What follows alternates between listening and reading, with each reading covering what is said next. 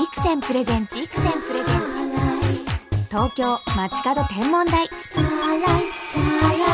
篠原智恵がお送りしています。ビクセンプレゼンツ東京街角天文台。本日も素敵な空ゲストにお越しいただきました。ワインを極めたソムリエのように星の物語を届ける星のソムリエ潜水智弘さんです。よろしくお願いします。よろしくお願いします。先週は篠原も今チャレンジ中の星のソムリエについてたくさんお話伺いましたがそもそも潜水さんが星に興味を持たれたきっかけは何だったんですか、はい、えー割と、えー小さい頃から空を見上げるのは好きだったんですけれども、うん一番大きなきっかけになったのは、うん。親が買ってくれたうん。本ですね、星座の本。星座の本。どんな？本だったんえー星座を見つけようというタイトルでこれはレイさん海外の方ですね、うん。あのお猿のジョージっていうはい。物語と言いましょうか、お話ししてらっしゃいますでしょうか、あの絵を描いた同じそのレイさんがうん。その星座を見つけようっていう本当に四季の星空の楽しみ方見つけ方星の名前みたいな本それを見てそしてそれを見ながら実際自分も空を見上げて、うんあ本当だ本に書いてある通りの星があそこにあるなとかそういうのが、えー最初のきっかけ、一番大きいきっかけです。できたご両親で。ありがたい話ですね。篠原その本持ってるんですよ。しかもね英語バージョンで持ってるんです。であのある時海外のこう天文お土産コーナーで絵が可愛くて買ったんですね、はいはい。であれってもともと海外用にね作られたのをこう多分日本語翻訳のをはい。潜水さんがご覧になったんですけれど。も、そうですねきっと。その時に北斗七星を英語でビッグディパーって言うんですよ、はいはい。大きな飛尺っていう意味で、はい。だけどビッグディッパーって英語でジェットコースターっていう意味もあるんですよね、あそうなんですかそう。なんですそうするとこううねりがええまるでジェットコースターみたいで、なるほど。面白い海外のこう英語の解釈ってと思って、はい。それでその専用に買ったんですけええれども、ええええ本でつながりましたつながりねましたね。わ嬉しいです。その本で夢中になっちゃったんです本当に夢中になりましたね。へー本を見て、ええ。星座をこう見比べた時の、ええ。自分だけのね宝物を見つけたような感覚ありましたよね、覚えてらっしゃいますか？覚えてますね本当に。うえ。ーんその感動が今につながってるんですえね、え印象的な星の輝きとかはい。覚えてらっしゃいますえか、はい、うん。これもやはり小さい頃の話ですけれども、うん。キャンプに行ったり夏ですね。うん、あるいは、えー両親のその実家の方に行った時にどちらですか、えー岡山県なんですけれども、うん。すごくやっぱりその天の川が見えたり、うん。星が暗いのがたくさん見えたりっていう、それもやっぱり自分の中で非常に大きい思いでもう今から30年以上前ですけれども、うん。そういうあの実際に見た空の美しさ、うん。あれは忘れられない思い出の一つですね。はい、私はオリオン座を眺めて10歳ぐらいだったかな、星に色があることに感動したんですよね、え星の何に感動したんですか？えなんでしょうね。ただ、僕は覚えてないですけど両親によると小さい頃から遠くにある鉄塔やビルの赤い点滅ライトありますよね。ああいうのを見るのが好きだったらしいので な何かそういう暗いところで光ってるものが、ええ。理由はよくわかんないけど好きなんでしょうねきっ鉄塔の輝き点滅？と。とかそういう。なんで、へえ、うん。じゃあなるべくしてこう星のソムリエになった。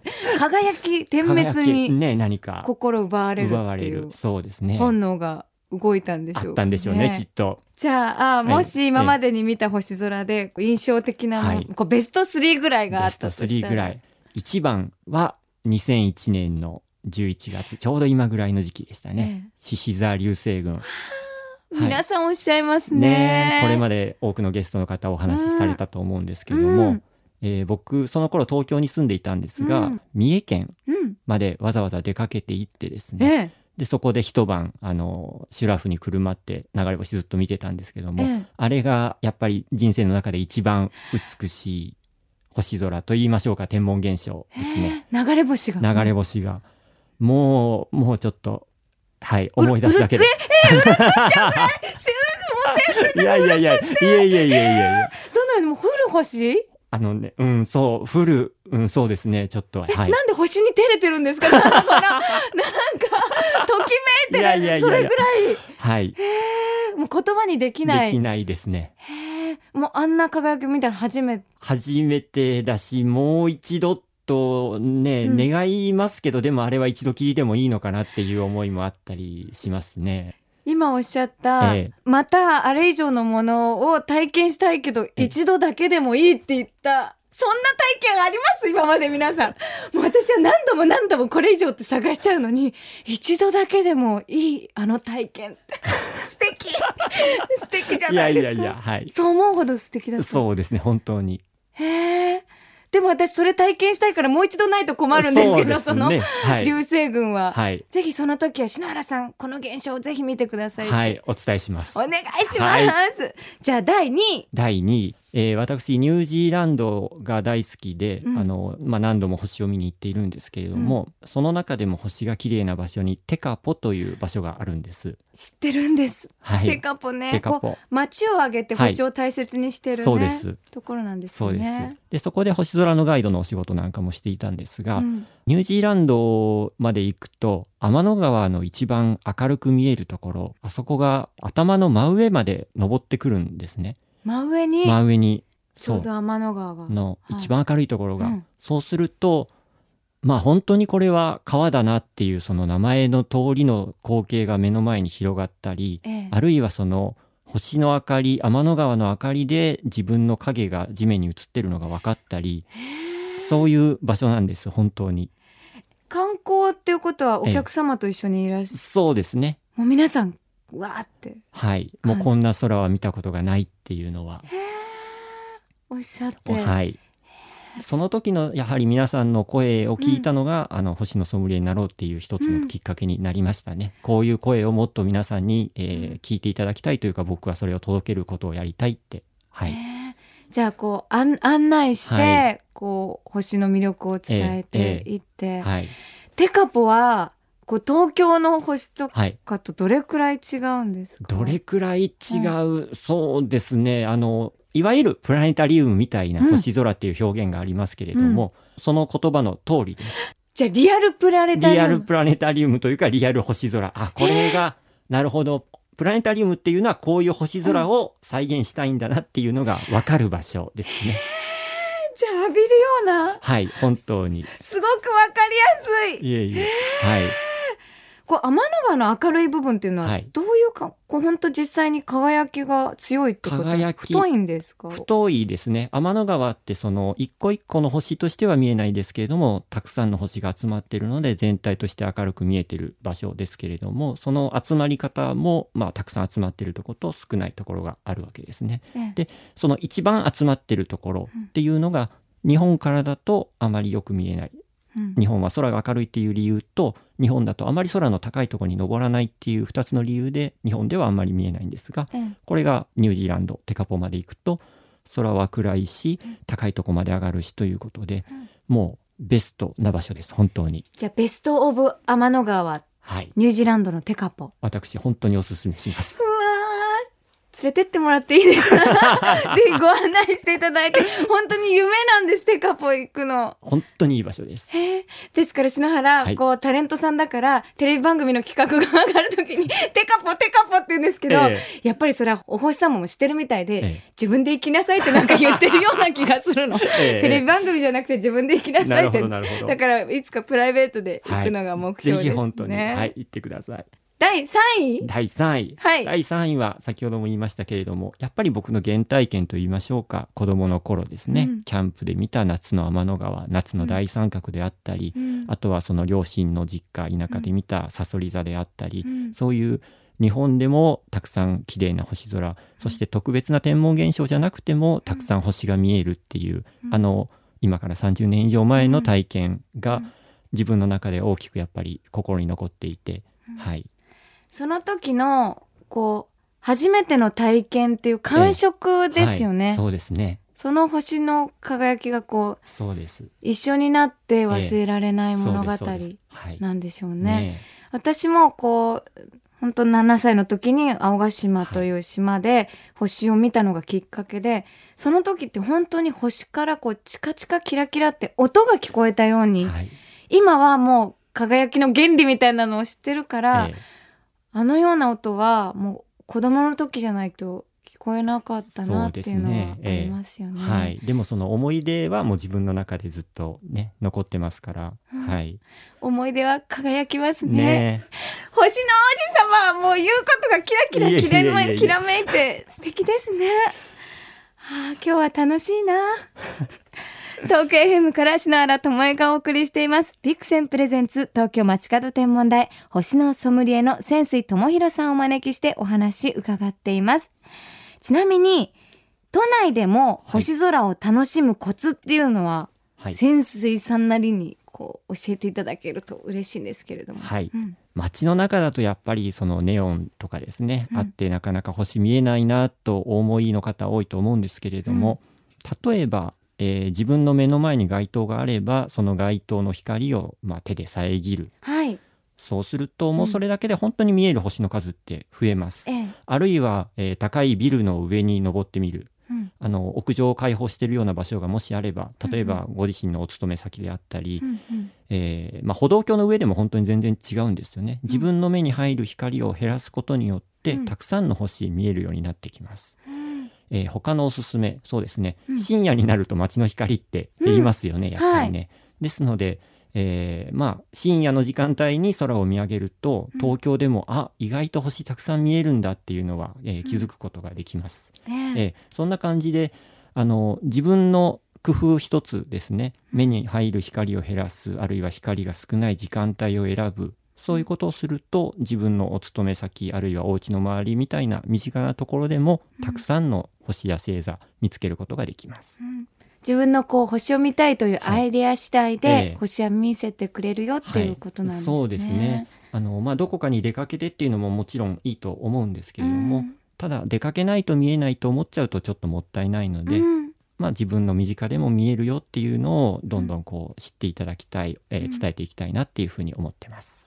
星はそばにいるよということをね、はいえー、ぜひこう知ってほしいなと思いますけれども、はいえー、それでもじゃあちょっとこう、えー土日とかにドライブがてら星を見てみようとなったら、はい、こう関東近郊とかでおすすめの星スポットなんてあるんですか、そうですね。例えばこう車でドライブ海岸の方、うん、えー、房総半島の方ですとか、うん、えー、三浦半島の方ですとか。海沿いが多いんですね。そうですね、うん、まあ海はやっぱりその空が広く開けていることが多いですよね、えーはい、地平線の方まで見える。そうですよね。そうすると、えーまあ、空をたくさん広く見ることができるとそれだけ自分の、えー、見える星の数も増えてくる、うん、あるいは、まあ、やっぱりちょっとそういった場所まで行くと、明かりも少なめになってきますよね、うん、街から離れますのでね。海の部分だけだって光がないんですよね。そうですね。はい、うん、そういった場所に行くと本当に、えー、たくさん星見えます。あるいは海じゃなくて山の方に行かれるというのであれば、ええ。ー、どこですかね。赤城山。そうそう先生私群馬県の赤城山へ朝倉大ちゃんと一緒に星観測に行ったんです。けどなるほど。先生行かれたことあります？はい僕も行ったことあります。いかがでした？いかがでした？あそこはすごい良かったですよね。そうなんですよ、はい、あの大きな駐車場があるんですよ、ええ、で朝倉大ちゃんともう星観測に行こうって言ったら、えちょうどこう本当に大きな望遠鏡で撮影してる方がいて、ええ、篠原がハッピーターンを持って行って 仲良くなりましょうって一緒に見たんですよ。そしたらその方がもう超天文マニアな方で、篠原が持ってるこう望遠鏡に全部星を導入してくださって。なるほど、ええ、でも倍楽しめたんです、ね、だからあの鍵山はこう星の友達が作れるよって私はね もう信じてるんですけれども、えー、先生いかがでしたか？僕もそうあの友達と一緒にそこ星見に行ったんですけれども、うん、本当に何でしょうね。僕は双眼鏡で空を見るのが特に好きなんですけれども、うん、もう双眼鏡の中にいっぱい星が見えたり、うん。あの街の中だと例えばオリアン座の大星雲も小さくしか見えないのが、うん、あこんなに広がってたんだっていうのが分かったり、うん、よかったですねあれは。へえこう全体が見ることができて、はい、私はその時満月だったんですよね、えー、でも満月でも星がたくさん見えたんですよ。そうですね。こう月の光って星をなんかこう遮るイメージがあったんだけれど、えー、月明かりで足元もしっかり明るく見えるし、えー星と仲間なんだお月様もってことがね、ねはい、分かったんですよね、ね、とても素敵な体験を、うん、えできましたね。ねそれとあのスマホアプリとかお使いになるとも聞いたんですけれども、今いっぱいアプリあるじゃないですかありますうん。もう今は本当にスマホのアプリでうん。中にコンパスが入っていたり GPS 入っていたりうん。もうこうやってパッとそのアプリを空にかざすだけでそっちの方向にどんな星座星惑星があるかっていうのを教えてくれるのでええ。やっぱりあの空に何が見えてるかっていうのが分かるとより興味や楽しみ方広がると思うんですよね。ええ。意識してなかったけど実はあそこに見えてる星が土星なんだって気づくとそれはもう自分の喜びがすごく増えると思うので、うん。そういったアプリあの無料のものもいろいろありますから、ええ。あのぜひ探して試してみていただければなって思います。星のソムリエでもやっぱりアプリをこう使ってはい。現代のはい。こう頼りますよ。地 頼りも頼るんで文明の、はい、ねえちなみに潜水さんは、はい。星空のこうどんなところにグッとくるんですか？こう星といろんなこう音楽とか、はい。絵とかこうつながっているのもはい。私は魅力的だなと思うんですけれども、はい、そう。天文学まあその学問としての天文学で言うと宇宙はどうやって始まったのか星や惑星がどうやって誕生したのかっていううんところがとても面白いと思ってます。うん。一方で先ほど篠原さんおっしゃったようにうん。音楽や文学とつながっているそういう芸術とつながっている点であったりうん。あるいは暦あるいはその道しるべといった人の生活にも深く関わっていたりうん。その身近な天文星あるいは月といったものが学問から芸術から人の生活からとにかくいろんなとこに、えーつながっているその何でしょう、広がりそれとそれぞれの分野の奥の深さ、もうこれが本当に星や宇宙の魅力だなというふうに僕は常々思っています。星好きなんだけれども、それはデザインにもつながるし、ね。こうどんどんぶ文化とかにもつながっていくしって、そうですね。星だけじゃないんですよね。そうですね。はい。篠原こう星のソムリエでも勉強していますけど、はい。こう出会いがどんどん広がっていくんですよ。そうですね。例えば美術の方に星の話するとあこういうつながりがあるんだとか、はい。あと企業の方に、えと星の話したらその方は、えこう企業の景気は太陽黒点とつながっているっていう持論を持っていて、こう景気と黒点のつながりについて、ええ。なんかその起業家のこと方とってすごい仲良くなっちゃったりして、そういう天体ってやっぱええ。みんなどこか信じてる気持ちがきっとあるんであすよね。るんでしょうね。はい、ううん。天体つながりで本当に星のように出会いがつながってありいくなますよねっていうのはそういうのは。はい。ありますね。ねじゃあ潜水さんともはい。ぜひ空友になっていただいて、よろしくお願いします。喜びを渡し合いましょうね。はい。さあ星のソムリエ潜水さんから星をおすすめされたいという場合はですねどうすればいいんでしょうか？えー実は私六本木で毎月1回セミナー開講しておりまして、はい。はい、えー毎月第4金曜日なんですけれども、はいええ。そこではですねその1時間例えばこれからの季節こんな星座が見えますよとか、えーこういう天文現象がありますよっていうご案内、それから、えー六本木ヒルズの屋上で天体観察会も同じ日にやっていまして、都内でも、うん。ほらこんなにたくさん星が見えますよとか、うん。月をぜひ望遠鏡で見てみましょうとか、ええ。まあ、そういったイベントをやっておりますので、はい。もしお近く、えーあるいはお時間ございましたら、うん。その六本木ヒルズですね毎月第4金曜日来ていただけると、はい。あのお話、えー聞いていただいたりあるいは天体観察会一緒に楽しんでいただいたりできると思います。詳しい情報はサイトなどがあるんですか？はい、えー六本木天文クラブという、えーキーワードで検索いただくと、はいイベントの案内など詳しく載っております。ぜひサイトの方をご覧いただきたいと思います。そして潜水さんが編集もされている月刊星ナビ、はいこちら12月号ですね。はい、こちらはやぶさ2を今回特集してるんですけれども、はい、私がですね出演したソラフェス、はい。京都で開催されたソラフェスの模様もね、はい、レポートしてくださってるんですね。こういう星の情報が毎月こう星ナビさんにはぎゅっと集まってるのでね、ええ。こちらはどのように特集されてるんですか？皆さん月刊誌ですのでその月に何があるかっていうのを知りたいというのが一番だと思うんですけれども、うん。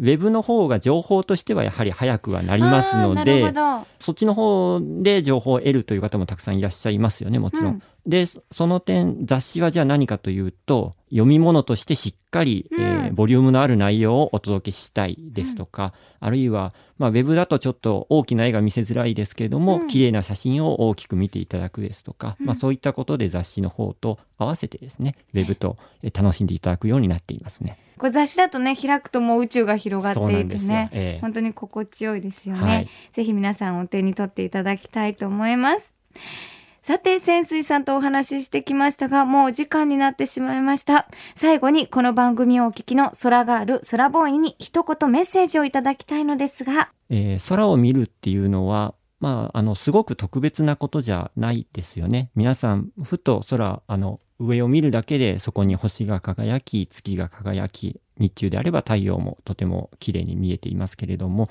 そういう自分の身近にある空、あるいは宇宙というものを特別なものじゃないよっていうのを知っていただきたいな、気軽に見上げていただきたいな、まあ、そんな風に思っていますし、そういう見上げるお手伝い、これからもどんどんしていきたいなというふうに考えております。さすが星のソムリエの第一期生ですねもう篠原も後輩として追いかけます本当にどうもありがとうございましたありがとうございました。本日のゲスト、星のソムリエの潜水智弘さんでした。またぜひいらしてくださいね。はい、ありがとうございます。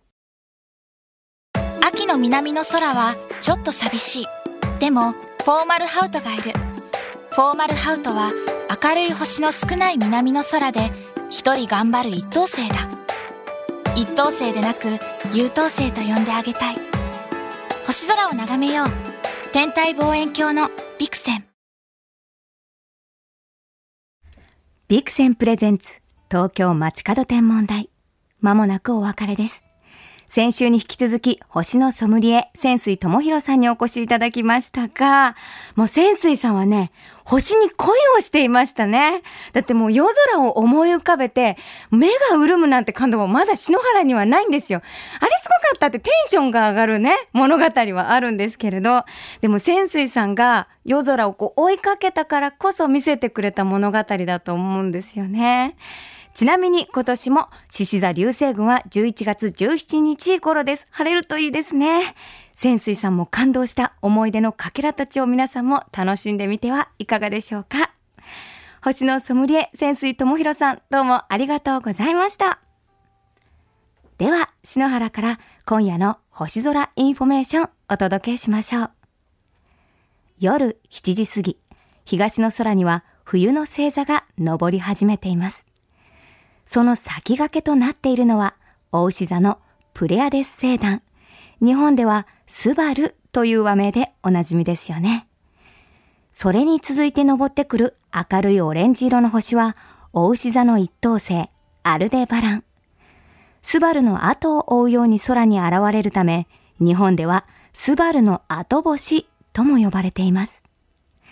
そして同じ頃、北東の空にももう一つ、黄色みを帯びた明るい星、魚舎座の一等星、カペラが輝いています。このカペラはスバルとほぼ同じ時間に登ってくるため、スバルの相手星とも呼ばれているんです。